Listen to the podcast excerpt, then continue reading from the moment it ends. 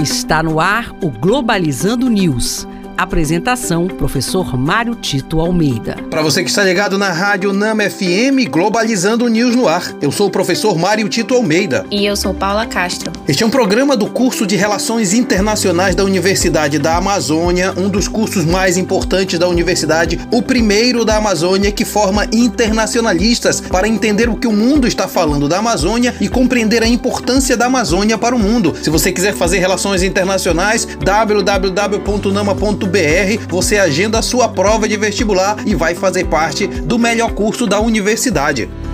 Globalizando notícia do dia. Do jornal NPR dos Estados Unidos. Metade dos alunos nos Estados Unidos estão totalmente vacinados contra a Covid-19. Em seis meses, o país conseguiu vacinar mais de 130 milhões de pessoas maiores de 18 anos. Com isso, o presidente Biden pretende alcançar o patamar de 70% de adultos vacinados até o 4 de julho. Esta é uma notícia que nós no Brasil já poderíamos estar dando sobre o nosso país se o governo não tivesse sido tão negacionista e se não tivesse desde o início boicotado não só a compra como também a utilização de procedimentos de vacina para combate à pandemia, nós já teríamos com certeza uma parte significativa da população brasileira já vacinada e teríamos evitado a tragédia de perder tantas pessoas que amamos. Os Estados Unidos estão conseguindo vacinar mais de 130 milhões de pessoas maiores de 18 anos. Isso é alvissareiro, porque quando um governo investe na vacina e também na proteção social, percebe-se que se supera muito mais rapidamente a pandemia e a economia volta a crescer.